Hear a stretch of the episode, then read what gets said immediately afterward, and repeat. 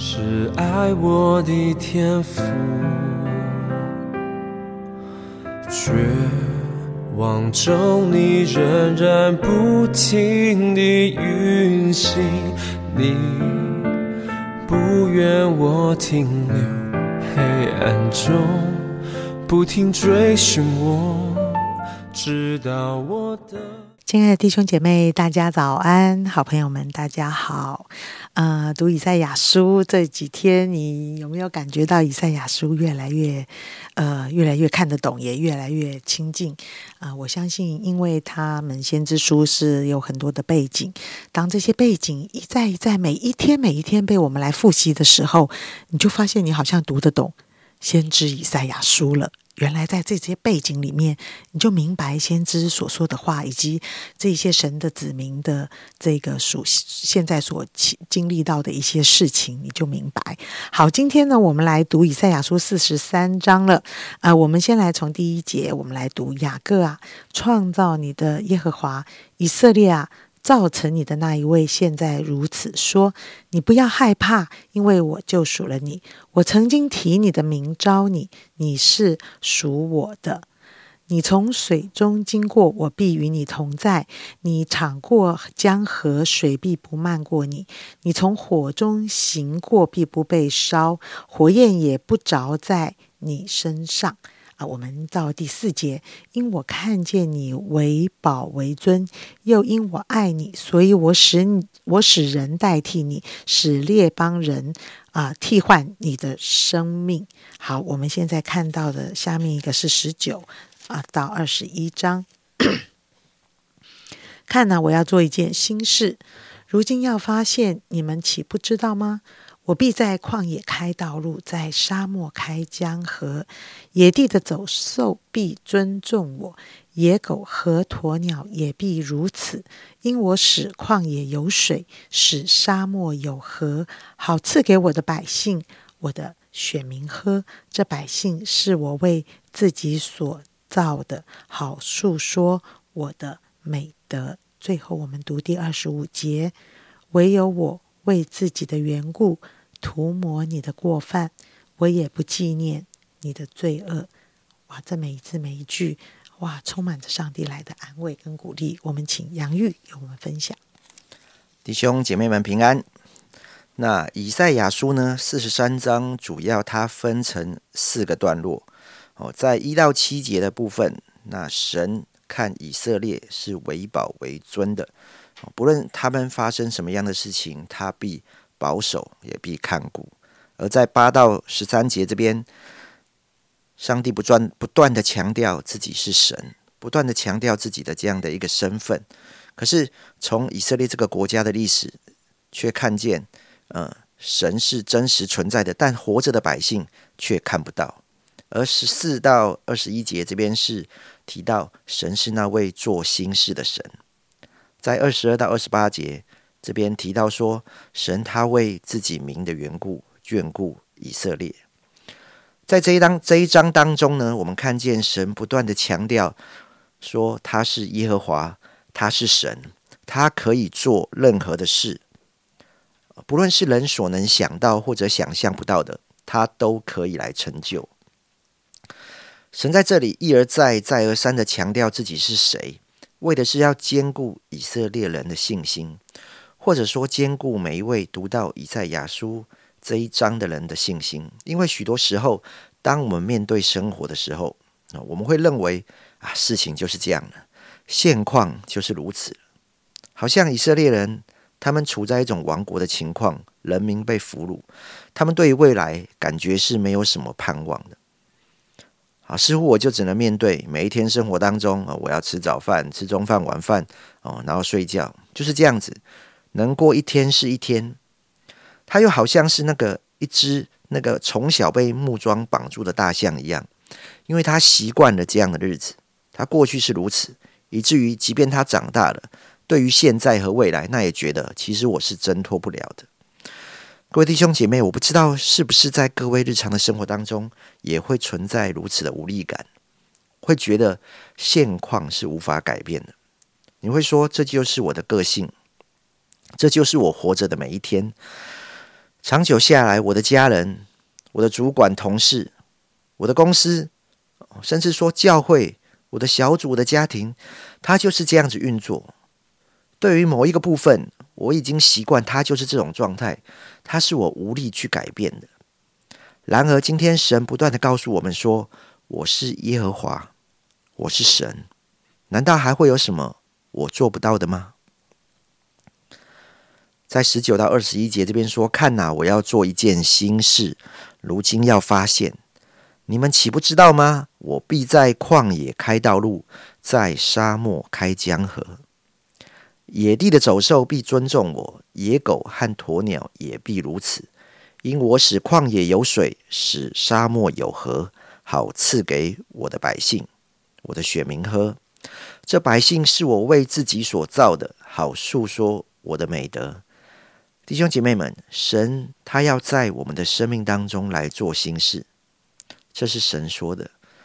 而这边说到，连野地的走兽，这些野狗、鸵鸟，他们都相信，也尊重神所说的话。那我们呢？我们也能够这样子来相信吗？是否那些我习以为常的状态，那些我认为无能为力改变的关系，那些我突破不了的软弱，我改变不了的现况？你是否相信神可以在这样的事上做新事呢？在二十五节说：“唯有我为自己的缘故涂抹你的过犯，我也不纪念你的罪恶。”虽然以色列人，我们从这章看到他们没有将神当作神来看待，可是神却定义爱他们到底。好，从四十三章二十二节这边说，我们可以看到以色列人，他们不仅不求告神哦，他们甚至对神感到厌烦。最近对于这一句话，我也有一点体会。因为有一天早上，我们家女儿哦要起床了，然后因为我开门进去房间确认她有没有起床，然后她起来了，然后因为我又进来，她就哦这个这一声哇哦告诉我说我已经起来了，你不要一直在确认，你很烦的这种感觉。哇！我就觉得他的那个 哦，这一声真这个这个声音真的是有一种非常的刺激哈，有没有？哦，所以读到今天经文就想到，当人的心没有回转的时候，从他们的角度来看，再多的关心对他而言，他们反而是感到厌烦的。然而神还是定义爱他的百姓到底，他不是等到他们醒悟过来才爱他们，而是当人们还活在最终的时候。耶稣就先成了挽回祭，好像罗马书五章八节所说的：“唯有基督在我们还做罪人的时候为我们死，神的爱就在此向我们显明了。”对我自己而言，身为一个父母，在教养儿女上面，我也需要相信神能够在我们的关系上面做新事。我也需要定义爱孩子到底，如同神爱我一样。真的感谢神。因着神的帮助，我感觉到，其实，在儿女的互动上面，我仍然可以持续的进步。虽然过去一度看起来充满张力，又觉得自己无能为力，但当我愿意更多来倚靠神的时候，我就看见神可以为我来开路。好像早上的那个，但后来我就在晚上的时候。跟我的女儿说：“你知道吗？你早上这样跟我讲的时候，我真的觉得很伤心。”那他也告诉我哦，因为我刚才叫过了，妈妈又进来了，然后我又怎么样？所以，但是当我好好的表达我的想法的时候，哎呦，后来我发现他没有再这样子来跟我回应。感谢神，真的透过亲子教养的课程，还有一些书籍，上帝提醒我，真的要定义爱我的孩子。我需要在意爱和关系，这是最重要的。我更需要在乎心与心的连结，而不只是一直教导他们许多对的道理，只是要求他们听话和顺服。啊，以往跟女儿开头的第一话，常常就诶，最近课业如何啊？快考试啦，怎么样啊？有没有什么困难啊？哦，其实这也没什么不好，只是你知道吗？这件事情他真的是很没有兴趣，所以他根本就不想回答。所以通常跟他讲这个时候，大概就是沉默，没有回应。哦，当然他这样的时候，我们的感觉。也不对，也不会，也不会太好。不过前几天在跟他聊天的时候，我开头就先跟他聊化妆相关的主题，我就跟他说：“哎呀，你最近这个化妆技术有没有什么进步啊？怎么样？”哎，他就开始跟我有一些对话，而且说的比较多。再来，我又说：“哎，你最近喜欢打电动，怎么打？怎么样？看你好像打的比较少，是怎么怎么样的状况了吗？”或者又问他学校社团的事情。总之，在我跟他谈话的话题当中，我是谈论跟他感兴趣的话题，而不是我感兴趣的话题。我可能就在意课业，但他想。在乎他关心的是别的事情，而这样的一个改变也改善了我们的互动。而且他当开始这样之后，我就可以开始再进一步，诶，更多的谈一些我想要关心的事情，比如说，诶，家里的宠物我们可以怎么样分工一起来照顾啊？课业学习，诶，你到底有怎么样的想法？所以我也想要来鼓励正在收听我们一天一张真理亮光的弟兄姐妹，把我们生活中的各种状况带到神的面前。神爱我们，他顾念我们。他能够让一切不可能成为可能，因为他是那位在沙漠中开江河、在旷野中开道路的神。让我们一起来经历神，让他做心事在我们的身上。啊，真的很实际。每次听杨玉分享都非常的实际。面对青春期的青少年。的确有很多我们心里面会惹动怒气的事啊，但是其实不管是青少年，其实人与人之间的相处真的是不容易的。但是如果我们多留留心一点，用神的眼光，用神的角度来体会他们心里所关心的，他们心里所挂念的事，哦，我觉得这真的会改善关系很多诶，我们一起祷告好不好？我们一起祷告。主耶稣，主耶稣，我真的相信每一位弟兄姐妹在生活里面多少有点人际关系上面的张力跟困扰啊。主耶稣也包括我自己，嗯，我总觉得我好像很会跟人建立关系，事实上我也常常受困于在这关系里面的一些挫折。主耶稣啊，我真的，我们一起同心的祷告。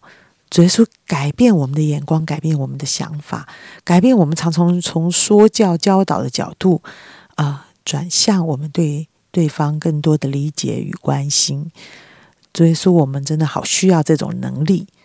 主耶稣，我要更多的安静在你的面前，让圣灵成为我的智慧，成为我心中的爱，成为我的连续，成为我真的学习就是。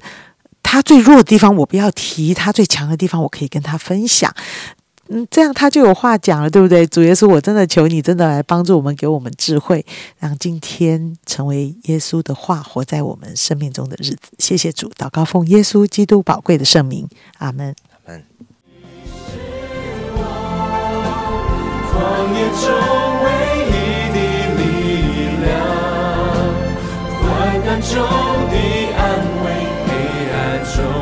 盼望，我呼求你之子，你必拯救我，心事的天赋。